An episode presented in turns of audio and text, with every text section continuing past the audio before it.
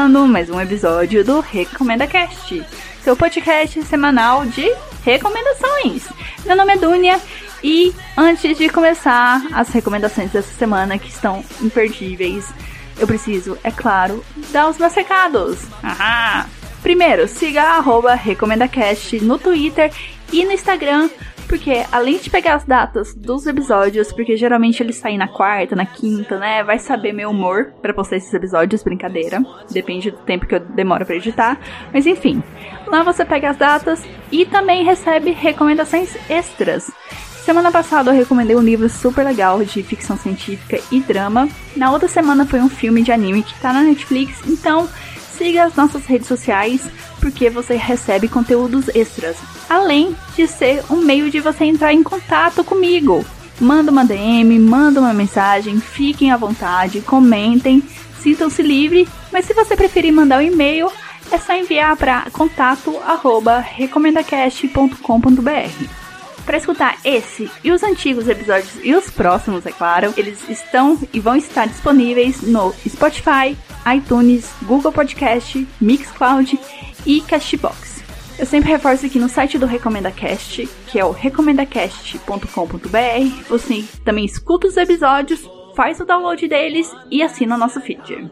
Recados dados, esse episódio, as recomendações musicais vão ser temática instrumental, mas espera que não vai ter Beethoven, Chopin, Vivaldi, e esses são os nomes que eu lembro de compositores nas recomendações. Relaxa, vocês vão conhecer um novo tipo de música instrumental.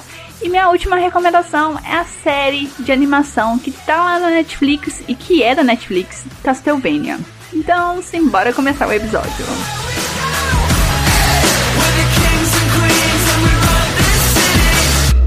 This one's for the accidental lovers.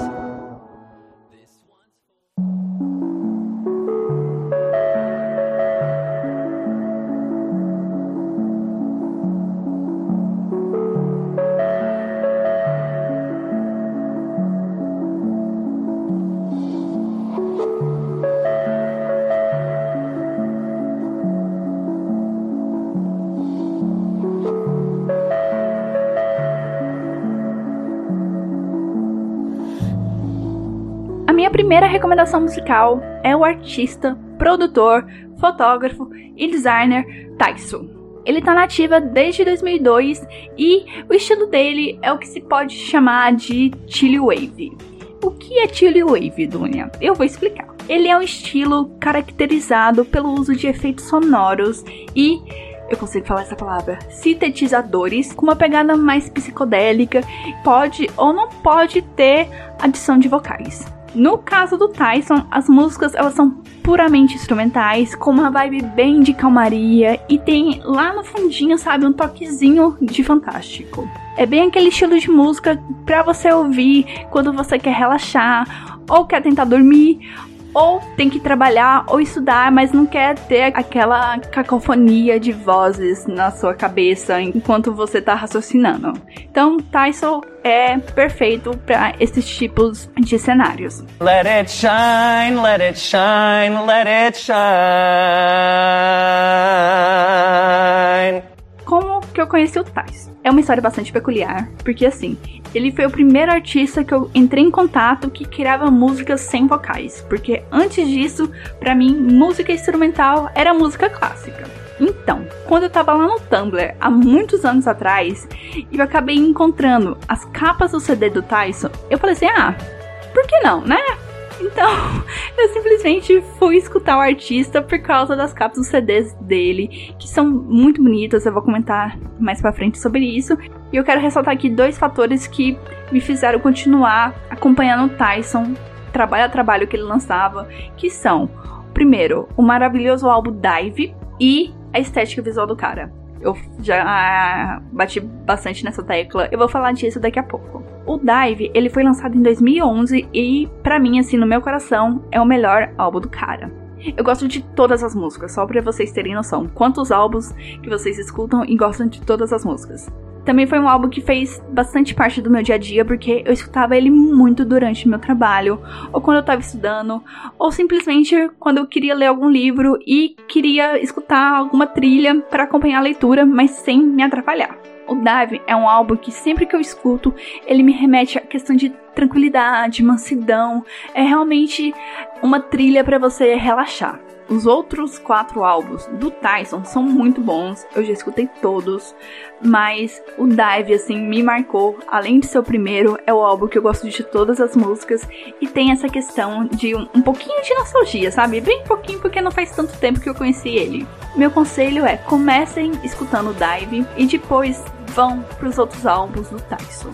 Eu falei do primeiro item, agora o segundo item, que é a parte estética ela chama muita atenção porque ela transpõe muito bem as sensações que a música do artista quer transmitir. Então, escutando as músicas e olhando pro álbum, você entende, sabe, a arte e a melodia conversam muito bem. E lembra que eu falei que o estilo dele é o chili wave? Aqui nessa parte estética também ele puxa um pouco da psicodelia, mas sempre trabalhando em layouts assim muito clean, sem tanta informação, pra você realmente é, espairecer, sabe? Não é aquele negócio carregado, não é para você ficar tumultuado com a música dele. É realmente para você esquecer dos seus problemas e só relaxar. Vocês vão reparar assim que os álbuns e os materiais adicionais que ele produz, porque se eu não me engano, ele faz camiseta, faz esses esses merchants, esses produtos, vocês vão reparar que é bem focado na natureza, são árvores, o céu ou até o oceano são misturados ali com os elementos disfórmicos e psicodélicos. Então, eu acho assim, eu admiro muito Tyson por causa da sonoridade e também pela conversa muito clara que ele faz das suas músicas com a parte estética. Sério, ele tá muito gravado no meu coração.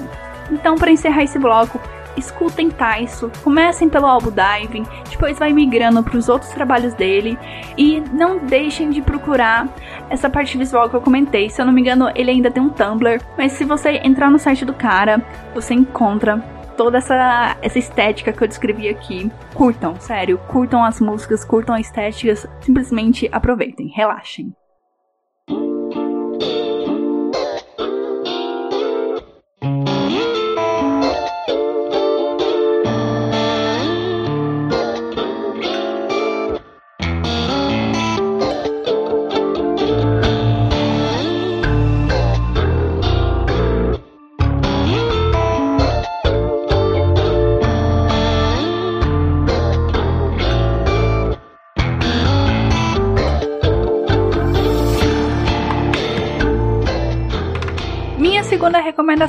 É o grupo Polífia. Polífia? Eu acho que é assim que se fala, porque como em inglês é meio difícil de saber qual é a sílaba tônica da palavra, né? Mas eu chamo de Polífia. E, novamente, tem uma história muito engraçada. Como eu conheci a banda. Eu acho que, assim, essas bandas com, que eu conheço de formas muito inusitadas acabam ficando bastante gravadas na minha memória.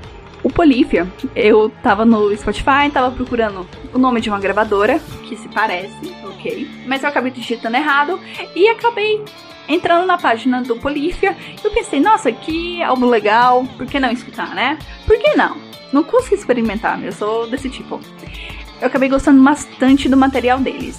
E eles têm essa pegada instrumental, mas é bastante diferente da pegada do Tyson. E vocês vão saber por que daqui a pouquinho. O Polífia, ele é uma banda americana de rock progressista instrumental ela foi formada em 2010 e já conta com três álbuns e alguns EPs. Se o Taiso tem uma pegada de calmaria, o Polífia ele traz um instrumental mais agitado, mais enérgico, com muitas guitarras, mas na mesma vibe psicodélica. É uma sonoridade distinta do Taiso, mas que tá assim no mesmo espectro. E as músicas do Polífia, sempre que eu escuto elas, me remete muito à música de jogo indie. Eu acho porque assim, durante um bom tempo eu fiquei escutando todo o soundtrack de Transistor, que é um ótimo jogo. No episódio futuro eu vou falar mais sobre ele. E a trilha sonora me remete muito a essa pegada do Polífia, que é um negócio mais psicodélico, bastante guitarra, uma coisa mais agitada. Então é um tipo de música assim que funcionaria muito bem para jogo. Em algumas músicas, eles abrem a mão do puramente instrumental para ter adição de vocais, mas assim, em uma e duas músicas. Você vai ficar surpreso quando você encontrar essas músicas, entre aspas, especiais. Enquanto Tais, você vai escutar para relaxar, o Polífia, ele é muito bom de se escutar quando você tá no trabalho, estudando nem tanto, porque é um negócio assim que, que vai fazer sua cabeça meio que bombar, porque é um negócio muito agitado. Mas se você estiver na academia ou praticando esportes ou qualquer atividade que requer um acompanhamento sonoro mais animado, o Polífia é com certeza a pedida certa para isso. O meu álbum favorito é o mais recente, que é o New Levels, New Devils, de 2018, mas eu também quero deixar em aberto aqui a recomendação do álbum Renaissance de 2016, que é muito boa, mas escutem primeiro esse New Levels e depois vão migrando pro Renaissance e pros demais álbuns e EPs.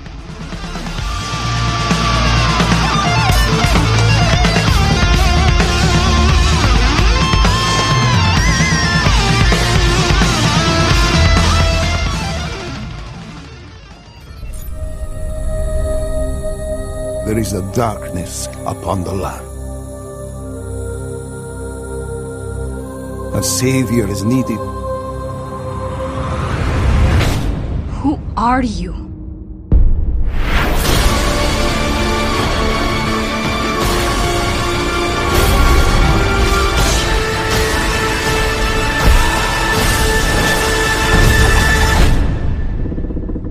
The man who'll kill Dracula.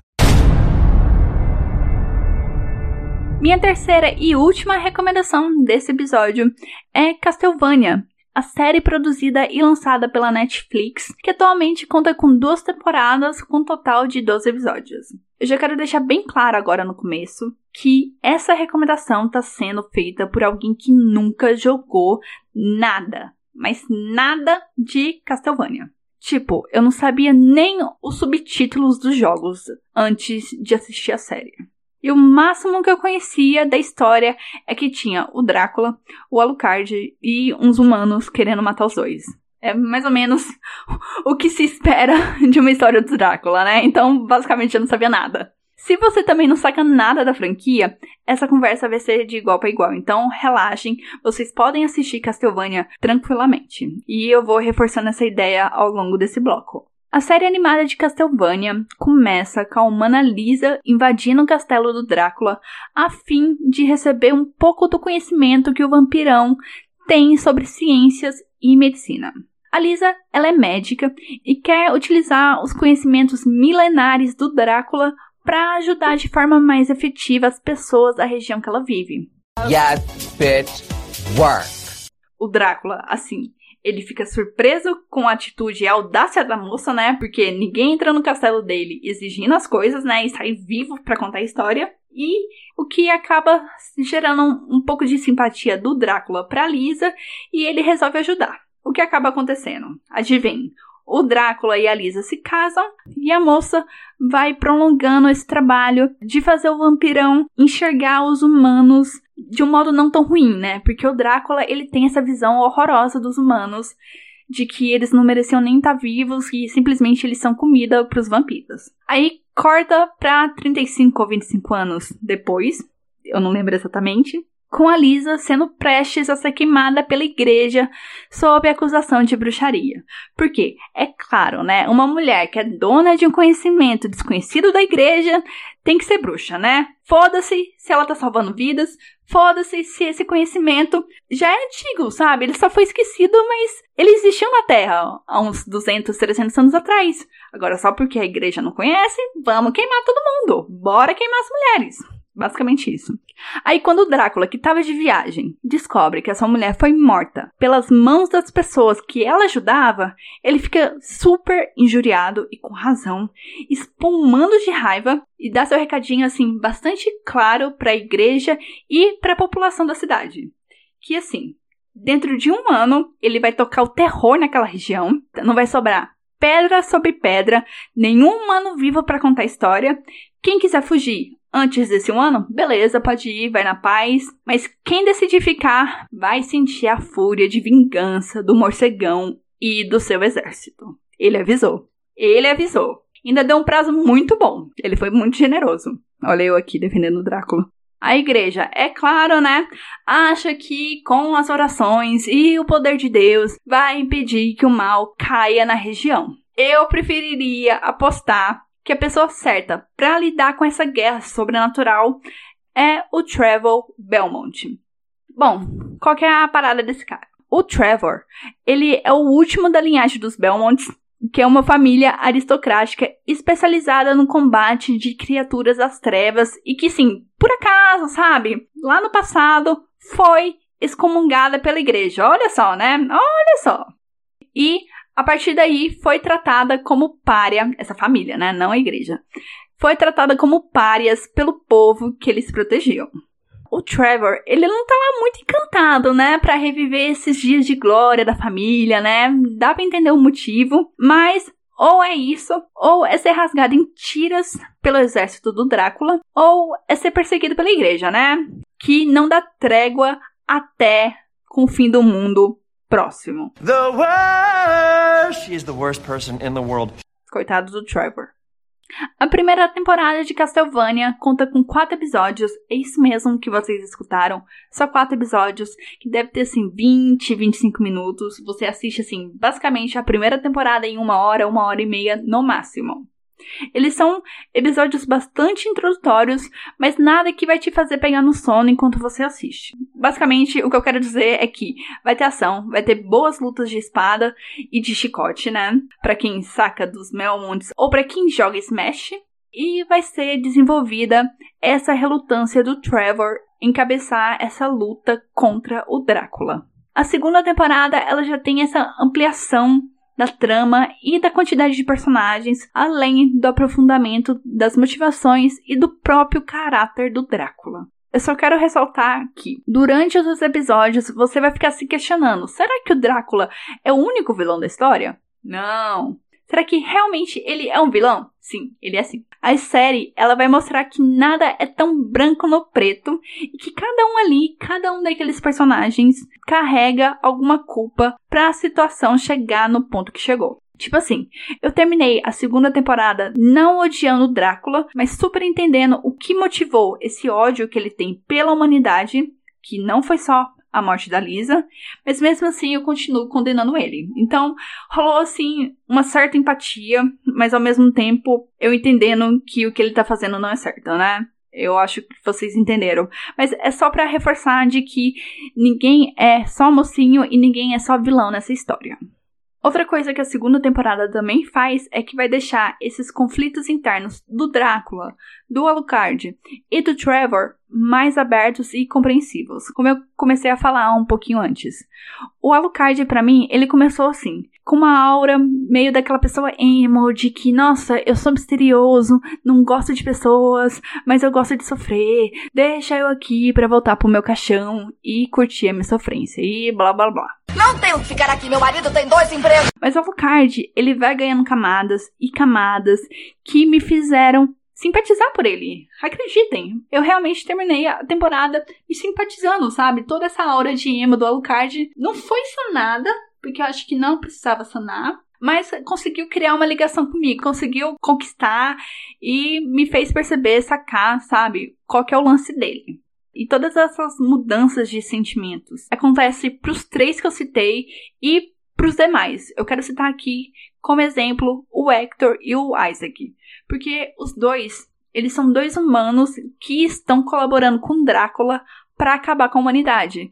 E isso vai acabar gerando assim várias perguntas umas mais básicas, tipo, nossa, por que caralhos eles estão fazendo isso? Sabe? Começam a surgir várias perguntas e elas são respondidas ao longo dessa temporada, com flashbacks, com diálogos. Então, ele é bastante gráfico, mas também tem bastante profundidade, tem bastante desenvolvimento de personagens. Se vocês ficaram curiosos com essa questão do Hector e do Isaac, assistam.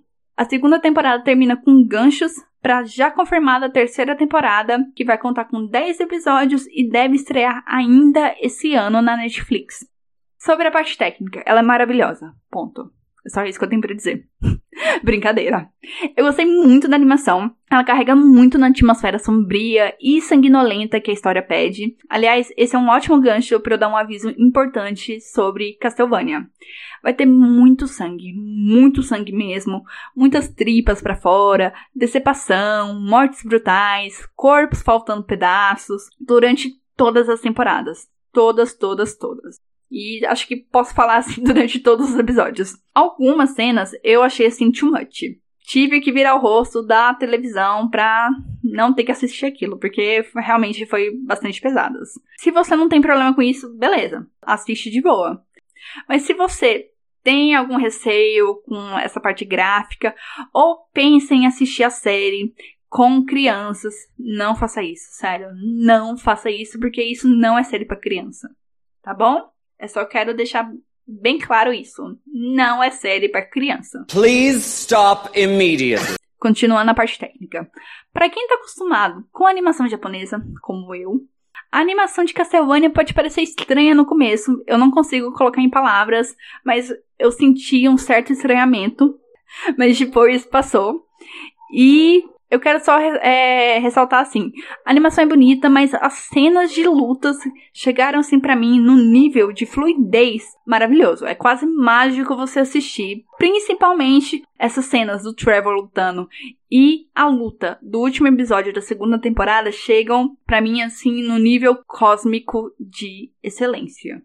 Na parte da dublagem, a série também não fica para trás. Eu assisti dublado em inglês e eu achei incrível.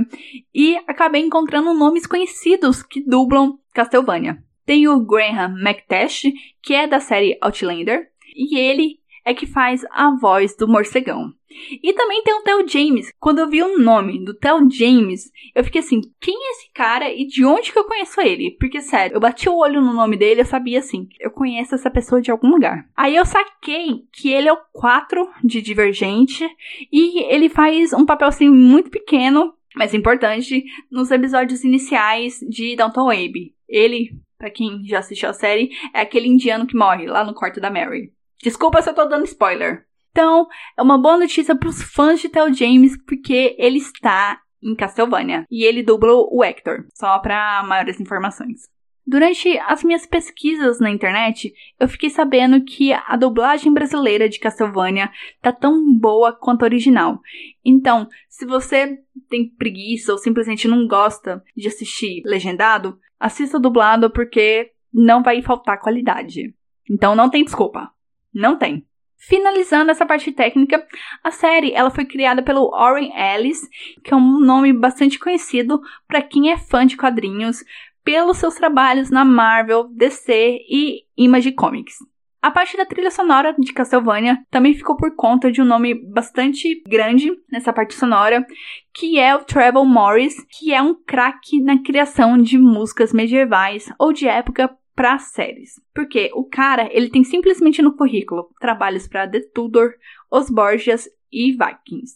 Se você ficou interessado em assistir depois de tudo que eu falei, assista. Assista e não se preocupe, você não vai ficar perdido, você não vai precisar de informações adicionais para entender a história que a série apresenta.